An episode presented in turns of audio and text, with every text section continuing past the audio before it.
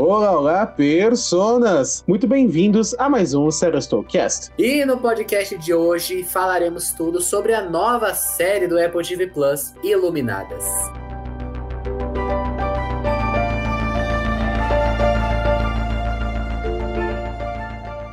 Prepare-se, amigo ouvinte, para as frases do quiz. Será que até o final do programa você adivinha de que personagem ela é? Meu nome é Frâncio e nada fica para ser lembrado. Eu sou o Asmio e você continua aqui e ninguém pode te esquecer.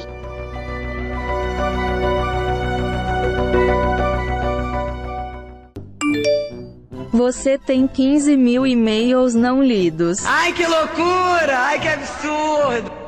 E sim, senhoras e senhores, em muito breve vocês escutarão tudo que nós achamos de Iluminadas. Essa série, já posso dizer que é excelente, o Apple TV Plus. Porém, antes disso, comentaremos tudo sobre Stranger Things, que foi o tema dos nossos últimos dois podcasts. Se você não quiser ouvir os e-mails, pule para 6 minutos e 44 segundos. Se você quiser o seu comentário lido aqui, vamos ler sobre Stranger Things agora, mas teremos muitos outros conteúdos para você comentar, então vá nas nossas redes sociais, Instagram, Twitter, arroba Seristol, nos mande comentários por lá, ou ainda no e-mail seristol.gmail.com, ou se você está assistindo esse podcast pelo YouTube, porque ele tem a sua versão no YouTube, Seristolcast, é só mandar um comentário normalmente, como você já faz no YouTube. Exato. E, né, temos alguns comentários, né, vamos fazer uma, um processo misto no podcast de hoje, porque eu tenho um comentário aqui que veio de um dos, é, veio do Instagram, né, da série Stow, de Cinefilo Ale, que disse o seguinte, inclusive Cinefilo Ale, que já participou do série Stowcast no podcast sobre a A24, né?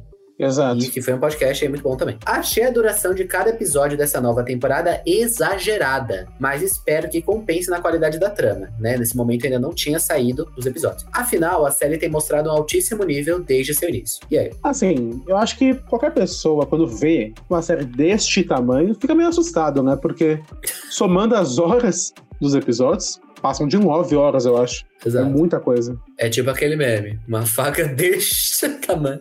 Exato. Então é bem grande, né? É difícil. Sim. Podiam ter feito uma temporada com 14 episódios? Podiam. Não quiseram. Podiam. Eu gostei. É que ele comentou aqui antes, né, do. Não, exato. Série, né? Eu também Mas... gostei do resultado. Mas eles podiam ter feito um esquema. É que a questão é tudo psicológico, gente. É tudo psicológico. Psicológico. Se fossem 14 episódios, de uma hora cada, as pessoas iam abraçar. Eu falar, ah, que maravilha. Mas como são nove episódios, com que dão suas 13, 14 horas, as pessoas, ah, meu Deus, que terror. As pessoas, a gente, tá, inclusive. Exato, que a gente falou isso no nosso podcast de expectativas e sobre Stranger Things de forma geral. Exato. E, né, é, brevemente, a Unicorn Baby também falou que o hype dela estava altíssimo para essa série. Meu hype também subiu com o tempo, viu? Mas eu tava tranquilo, vivendo tranquilamente, mas na semana Aí chegou que eu da estreia da série foi duro. É um perigo, mas ele chega. Pois é. Mas agora acabou os comentários, né? Inclusive mandem vocês comentários para os próximos, mas agora iremos pegar tweets de pessoas que nunca falaram com a gente, mas que falaram sobre Stranger Things no Twitter. Exatamente, então agora teremos uma crítica sobre Stranger Things, ó. Em meio de um mar de elogios, podemos encontrar um navio de críticas. E foi o tweet do Rogério, e ele disse o seguinte: Os irmãos Duffer são tão medrosos e acostumaram tão mal os fãs de Stranger Things que a parte 1 termina simplesmente com uma personagem principal presa em uma outra dimensão e os fãs não estão nem aí para isso, porque sabem que ela sai de lá vivíssima, como sempre. E é uma verdade, viu? Porque se a gente Sim, é analisar. Verdade, né? É uma verdade. Desde a segunda temporada a gente não tem mais esse medo. A primeira, tudo bem, né? Coisa nova, ninguém nunca sabe. Mas a partir da segunda, já estamos bem acostumados com essa é, mortalidade roteirística dos personagens. É, ninguém morre, né? De verdade. Principal, não morre. Tipo assim. Eu ainda que... acho que talvez alguém morra. É, pode morrer. É que assim, aqui o elenco tá tão grande agora, né? Que também. Sim, tem que fazer matar. uns cortes. Porque assim, eu vi pessoas criticando, por exemplo, que tinha muito personagem essa temporada e que alguns ficaram perdidos. O que, entre. Sim, eu não achei que é ruim, mas tem uns personagens que ficam perdidos realmente. Tipo assim, o, os próprios pessoal lá de, da Califórnia, meio que, né? É a parte. Sim. Então talvez se eles matarem ali uns dois, três, não vão matar. Mas se matassem, daria para dar uma dimensionada melhor, né? Em alguns núcleos. É, matar também você, é, entre aspas, encerrar parcialmente a trama dos personagens, e daria pra algum personagem ou outro sumir por algum motivo, assim. É que ninguém some, né, de Stranger Things. É, isso é surpreendente. Eles têm um apego, né? Eles Sim. são tipo. Eles são é, tipo Westworld, que tem um apego aos seus personagens. Nunca deixa eles irem embora. Exato. Se eles fossem um pouco mais é, Game of Thrones, nossa, já bate a roda desse elenco três vezes. Exatamente. Mas, é assim, é uma crítica justa, né? Porque a gente sabe que ela não vai morrer. É, a série não é perfeita, gente. E também, assim, a gente. Tudo precisa ser também uma surpresa. Sei lá.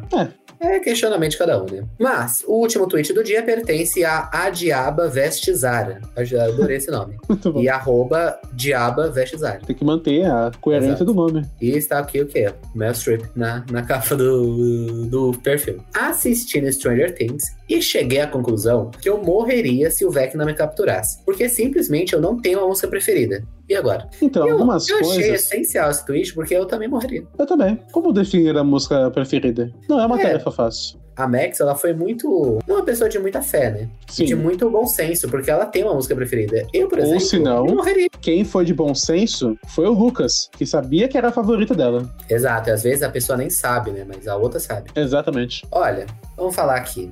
Eu deixaria o Otto morrer, porque eu não sei qual é a música preferida dele. Você vê com que as pessoas são, né? Não confiem nas pessoas. Qual que é a sua música preferida, assim? Fala aí, então. Eu não sei também. Eu morreria Não, também. também não sei. Assim, se fosse por questão de emoção, pra trazer a pessoa de volta, talvez a música da Bela Fera me trouxesse emoções. Pra assim, é ah, pra... Mas e você? Uma música é muito complicado. Eu sou uma pessoa. Eu me considero bem eclético. Uma pessoa de é, fases musicais. Mas uma música que tem, tipo, emoção pra, tipo, te dar aqueles flashbacks, tipo, que ela tem. Não sei. É, então Eu não sei. mesmo. A pergunta é muito difícil. Fico devendo. Ia ser pego, né? Pelo Vecna Ia morrer, ser no pego. Então é isso, gente. Enquanto a gente não é pego pelo Vecna, vamos escutar o podcast sobre Iluminados.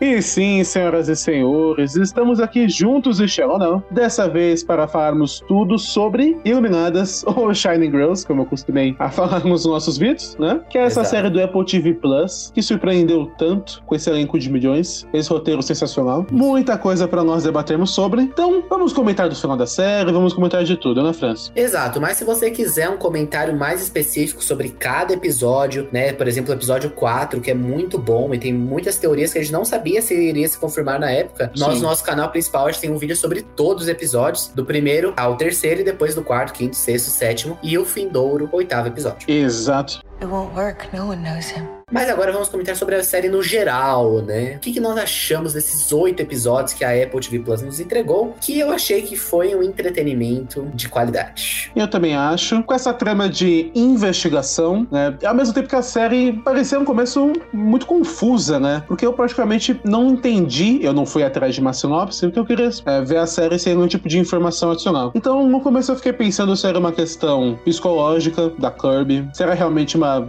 viagem no tempo, se era alguma outra coisa estranha. E a série ela foi trabalhando para construir isso, né? Eu acredito que a série ela foi construindo, apresentando toda essa questão de sobre viagem no tempo para que é, o público fosse acompanhando a loucura junto com a Kirby. E esses três primeiros episódios, que na minha opinião tem um ritmo um pouco mais lento, um pouco mais complicado de assistirem, foram essa grande introdução de Iluminados, né? Foi, mas eu já gosto muito do terceiro episódio. O segundo, eu acho que é o pior da série, assim. Não é que seja ruim, mas eu acho que é, É, o pior da é- série. É o menos bom. Mais lento. É, justamente. Porque o terceiro eu já acho muito bom. O terceiro tem todo aquele negócio que a primeira cena nós temos o Dan, interpretado pelo Wagner Moura, maravilhoso, Uhum. que está ali no, né, sangrando no metrô. E depois a gente vai ver que essa é a última cena também, porque o, foi tudo invertido, né? Sim. E aí eu acho, assim, eu achei simplesmente fantástico. Se eu não me engano, é o episódio mais longo da série, é esse, mas eu achei é muito bom como tudo vai se desenrolando, mesmo que o quarto episódio pra mim é o melhor, até vendo o, a finale da série. Daqui a pouco a gente discute se é o final, né, propriamente, mas eu gostei muito do quarto episódio, porque eu acho que ele é o que mais abre pra gente pirar sobre aquele final de trocando as, as papéis de parede, etc, deles viajando no tempo, o que o que também é bem bizarro, né, como aquilo aconteceu. E que Sim. a gente não teve uma resposta muito clara daquilo, mesmo que eu não sinta que era necessário isso. É, o quarto episódio também é meu favorito. Tem aquela cena do começo, né? Do assassino é, caçando a Kirby e tudo mais no hospital. It won't work. No one knows him. Mas sobre essa questão do- das coisas que ficaram aberto, que eu acho que foi um grande debate do final de Iluminadas, inclusive os nossos vídeos, o pessoal comentou sobre isso, algumas pessoas sentiram falta dessas explicações um pouco mais claras. Eu, particularmente, não senti tanto. Nós não temos a explicação sobre o que era a luz da casa, não temos o motivo também concreto do porquê o assassino perseguia elas, ficar essas questões abertas, se era porque a Clara apresentava aquelas mulheres pra ele, se ele também levava toco dessas mulheres. Teve gente que comentou até nos vídeos que ah, elas também seriam pessoas que se destacariam nas eras dela, mais um motivo de um homem, né, ser Shining Girl, ser iluminadas. Então, como a série não especificou isso, eu acho que todas essas teorias e outras tantas que devem existir são muito boas. É, elas são válidas, né?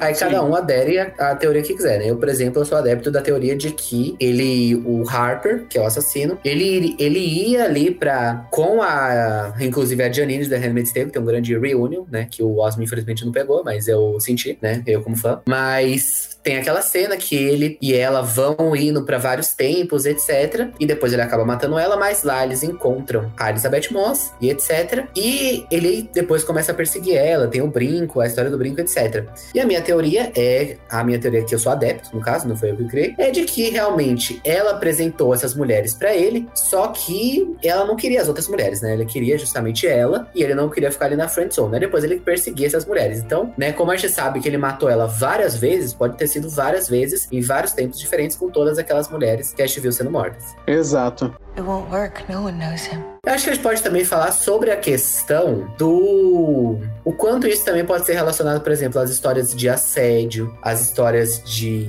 de perseguição. Porque ele ia atrás das vítimas desde que elas eram crianças, acompanhava ela como um stalker, realmente. Sim. E o quanto isso também se relaciona a essas coisas, etc., da mulher, por exemplo, é ser totalmente desacreditada, sabe? As vítimas. Porque realmente ali naquela situação havia uma coisa mística envolvida, mas a gente pode levar isso pro nosso mundo. A vítima é sempre. É, a gente acredita nela, né? Os órgãos deveriam acreditar nelas, a polícia, etc. Dão a fé que, é, né, que seria necessária nesses casos. Exatamente. E uma coisa bacana que a série deixou claro também, quanto a essa questão toda do crime, é o que, o que tornou o assassino a figura que ele é, não foi o poder de- da viagem no tempo. Não é, por exemplo, ah, ele foi enlouquecendo, algo do gênero. Ele já era uma pessoa má, propensa a cometer aquelas coisas. A viagem no tempo só foi uma ferramenta que permitiu Ah, um estrago muito maior do que ele apenas no tempo dele, né? Eu acho que Mesmo talvez que eu sim. acho que ele piorou com a casa. Sim, porque a casa meio que enlouquece todo mundo. Mas eu acho que, por exemplo, se ele tivesse começado a se tornar esse stalker bizarro assassino, só depois que ele adquirisse a casa, eu acho que perderia um pouco a força, essa questão toda. E também porque ele mostra que ele tem ali traumas de guerra, né? Não que justifiquem, obviamente não justificam, mas tem ali, né, um,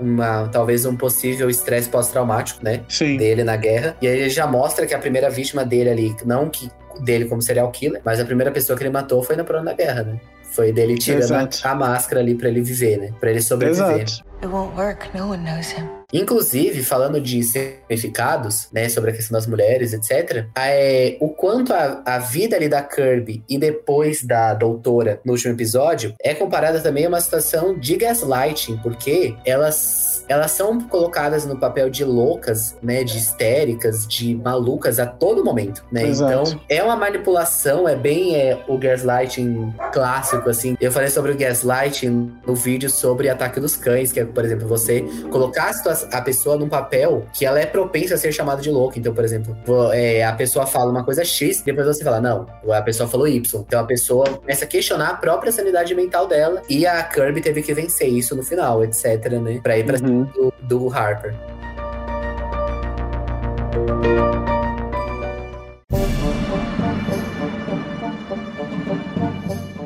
O desenvolvimento da Kirby também eu achei extremamente interessante, porque apesar dela estar lidando com aquilo durante anos e anos, ela estava meio que passiva àquela situação toda, até que finalmente ela consegue é, passar a lutar, né, pra tomar as rédeas da vida dela de volta. Ela tem a ajuda do Dan e tudo mais, mas ela, sabe, não é, por exemplo, ah, o destino por acaso foi jogada nisso. Não. Ela buscou, finalmente, ela se libertou daquela passividade para buscar a tranquilidade da vida dela, buscar entender o que está acontecendo.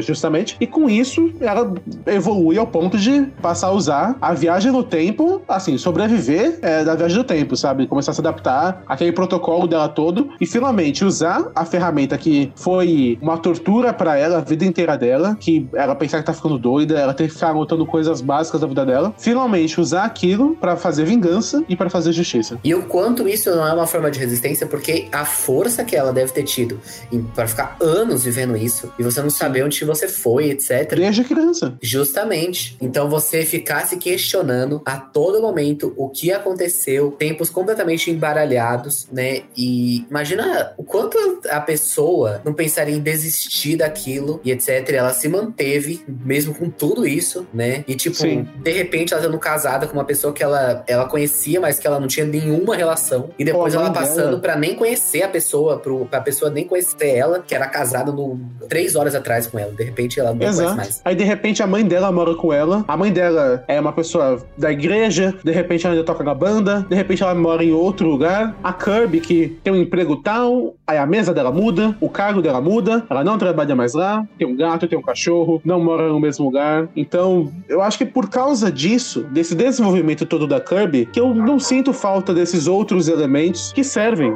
de apoio pra mostrar a evolução dela, como esses detalhes sobre o que é a luz, como funciona exatamente a viagem no tempo. Eu acredito que o grande foco da série seja mostrar a evolução e a resistência dela. Da Jean também, que é uma personagem mais secundária, mas como que elas sobreviveram, se adaptaram pra lidar com tudo isso. Pra lidar com o trauma, né? Porque Sim. uma das respostas que nós temos é de que ali a Kirby e o Harper estavam ligados, por causa que ela tinha sobrevivido, e depois a doutora também estava ligada. Então, quanto o trauma une essas pessoas, e depois, o- acho que até essa ligação não foi quebrada, né? Porque depois o Harper é colocado na situação ali de sofrer as coisas que elas estavam sofrendo, né? Exato. É muito interessante, eu acho. Acho que tem muitas metáforas, talvez você notar ali. E que nem você falou, que né? Eu concordo com o que o Osmo falou no vídeo dele também. De. Tem coisas que a gente não vai saber. O que aconteceu, Sim. por exemplo, a história de onde a casa surgiu, etc. A gente supõe que é um buraco de minhoca, etc.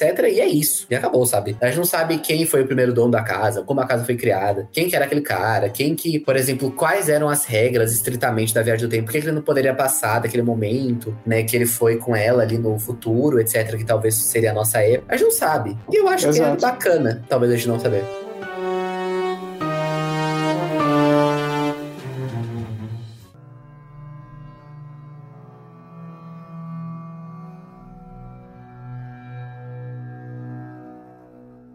A gente tava falando do arco da Kirby, que é muito interessante, inclusive, é, não sei se você percebeu, mas tivemos dois episódios dirigidos pela Elizabeth Moss. Ah, que legal. Não tinha reparado. Quais foram? Se eu não me engano, eu posso estar falando errado, mas o episódio que ela fala pro Dan, etc., que ela tá sofrendo aquilo, que é o quinto episódio, e o Uhum. penúltimo, eu acho que são dirigidos por ela. Inclusive, Uhum. o episódio 5, ele tem um grande monólogo, é, que Sim. ela fala, etc., pro Dan que ela tá sofrendo, depois daquele negócio lá do quarto. E percebemos que a Elizabeth Moss gosta de se dirigir em grandes monólogos, porque o episódio que ela dirigiu lá em The Handmaid's Tale era também um monólogo, né? Então ela gosta aí desse negócio e ela brilha realmente nos monólogos. Mas eu acho que a cena que ela mais brilhou, na verdade, foi quando ela estava com o amigo lá e ela, tipo, sutilmente coloca ele com um baita de um gaslighting pra cima dele pro cara falar onde que tava o, a- o negócio, que é a fita Ah, lá do, do negócio do, do caramba. E eu acho muito, muito legal. Não, aquela cena é muito boa. Aquela cena é Ali a muito boa. Kirby brilhando. Brilhou, brilhou.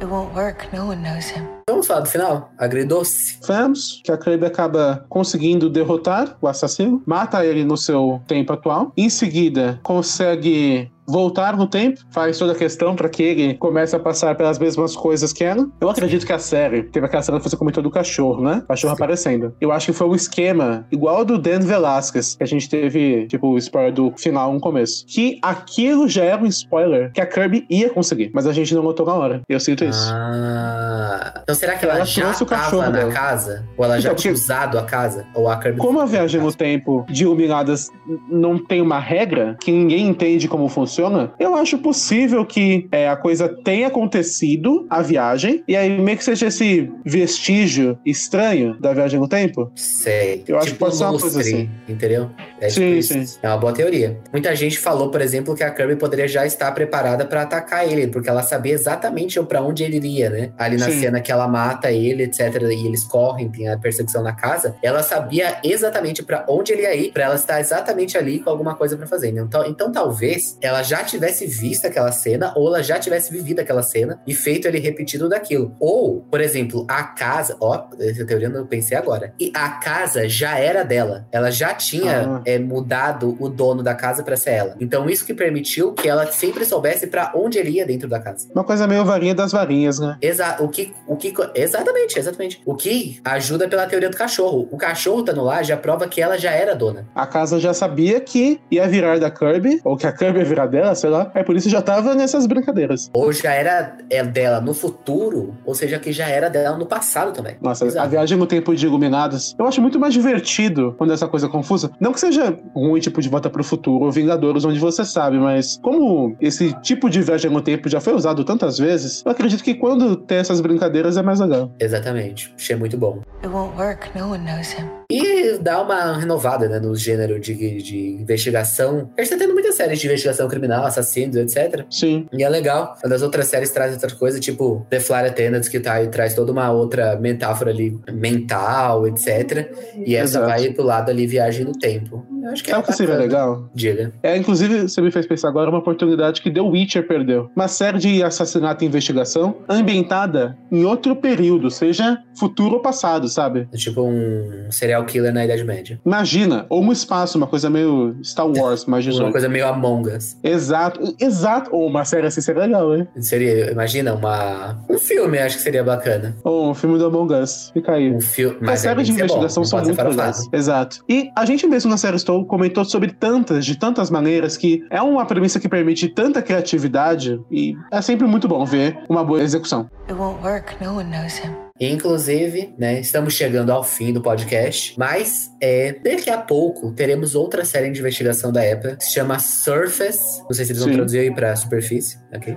Mas, Talvez. exato. Então, mais uma aí de investigação pra gente ver na Apple, né? E obrigado, porque normalmente vai, bem, vai muito bem no canal. Obrigado. E são séries boas. É, no geral, séries boas. Tem a série de investigação, que aí tem a série ruim, que é do podcast da, da Octavio Spencer, que aí é uma bem bosta. Mas de resto, É, né? tem existem limites. Existem limites, justamente. Mas, vamos para o quiz? Vamos!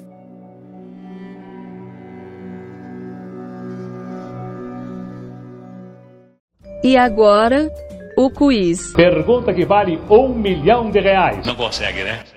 A minha frase no início do programa, obviamente você não se lembra, e nem eu, então eu irei repetir. Nada fica para ser lembrado. Essa frase. Aqui também, quando falar coisas assim, não são muitas possibilidades de a gente pode falar isso. Eu vou chutar que é a Jean. A doutora, nossa querida Exato. doutora, Figue passou.